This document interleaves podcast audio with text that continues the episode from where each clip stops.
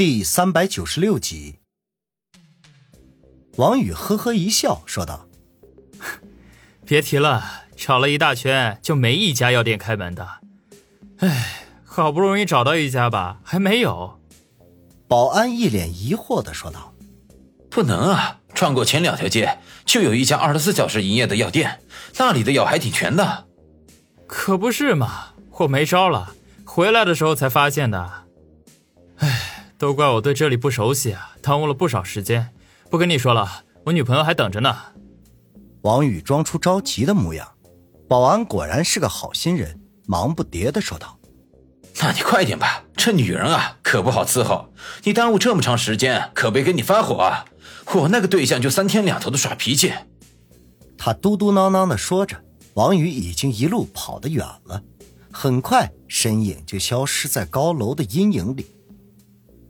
那保安摇摇头，一脸同情的自语：“女人越漂亮，脾气更大。兄弟，你就自求多福吧。”王宇来到十六楼二单元楼下，稍微观察了一下周围的情况，静悄悄的，没有一点声音，家家户户都已经关了灯，黑漆漆一片。他收回目光，就攀上一楼的防盗窗，整个人像一只灵活的壁虎一样，快速的往高处爬去。悄无声息的来到八零二的阳台外，轻车熟路的翻身进入，朝里面看了一眼，客厅里仍旧亮着灯，看来那个叫雨桐的女人还在睡梦中。王宇打开阳台上的玻璃门，小心翼翼的到了卧室门口。仔细聆听了片刻，才轻轻一推，把门打开了。只见叫女童的女人仍旧在沉睡当中，嘴里面不时的还喃喃自语两句，有时能够听得清楚，有时候却模模糊糊。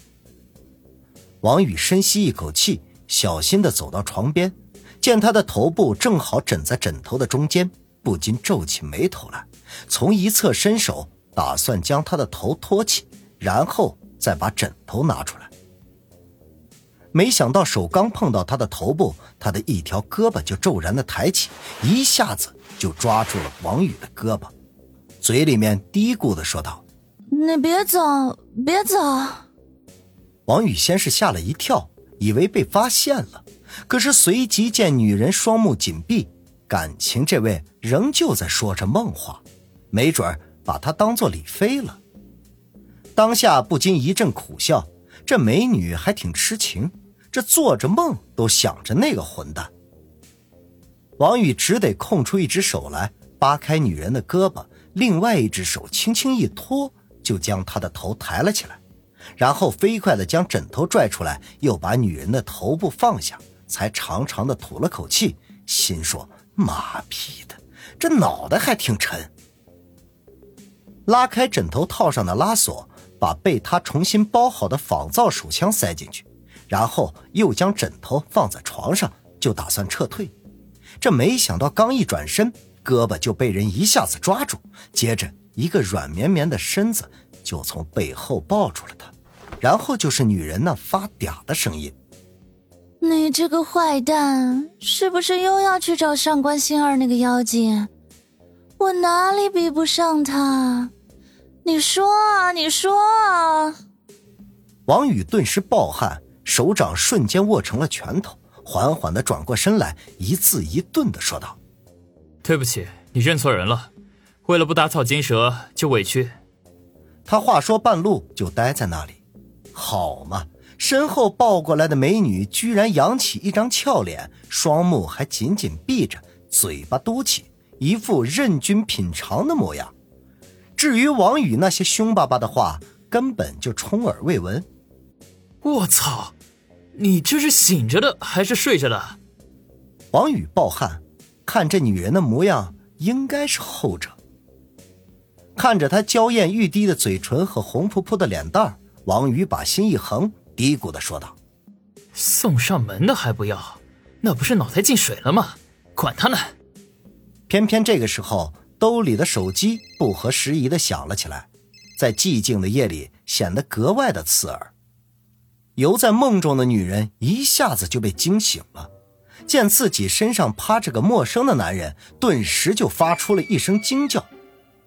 王宇是又气又怒，不知道谁深更半夜的打过来电话，这不是坏他的好事吗？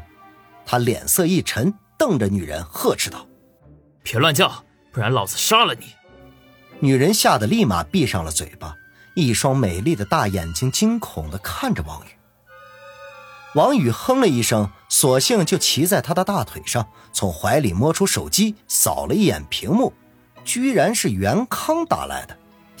这这么晚，袁康给他打电话，这肯定是有极其要紧的事情。他不敢怠慢，看了一眼身下的女人，就伸手捂住她的嘴巴，沉声的说道：“一会儿我接个电话，你不许出声，否则有你好看的。老子只求色，不杀人。”女人点点头，脸上的惊恐却是一点都没有褪去，心里头这七上八下的。这看着眼前的这个青年长得眉清目秀、高大英俊，怎么就喜欢干这勾当呢？王宇见他挺配合，就满意的点了点头，然后才接通电话。他也不敢叫出袁康的名字，只是喂了一声。袁康那边显然是有些着急。见王宇可算是接通了，顿时大声的说道：“你怎么才接电话？”王宇一皱眉头，话筒里的声音太大了，恐怕连身下的女人都听得到。当下就连忙说道：“你小声点，我这不方便。”袁康那边一愣，顿时心领神会，瞬间把声音压低了，说道：“王宇，情况有变，梁书记昨晚回来了，邀请李寿山明天一起去西城区视察。他的意思是。”借机发难，问你那件东西弄到手没有？他怎么这么急啊？王宇眉头紧张，事情有些出乎他的意料。我也不知道，不过可能跟梁书记此次精神之行有关。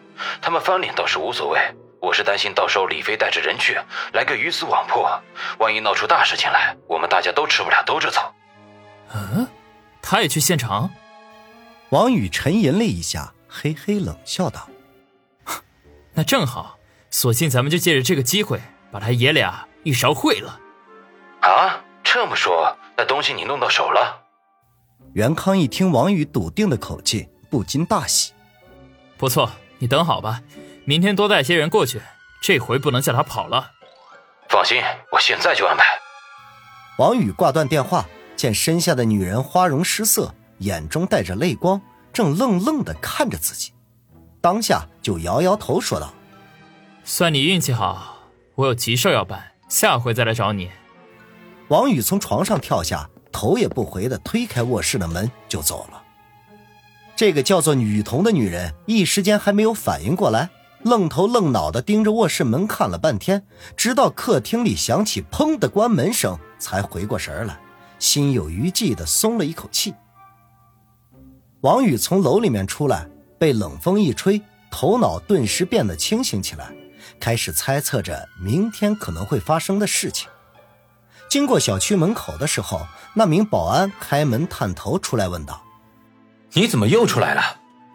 王宇挠挠头，装出一脸无奈的样子：“别提了，我这不是回去晚了吗？女朋友把我给撵出来了。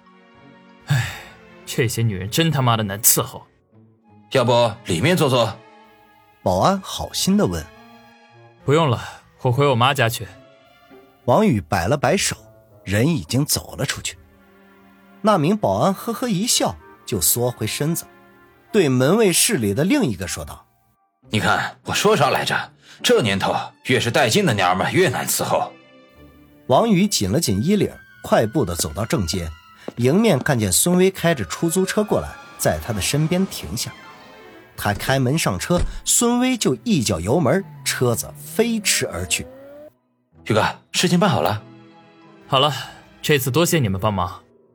宇哥怎么跟我们客气上了？只要是宇哥的事情，我们赴汤蹈火。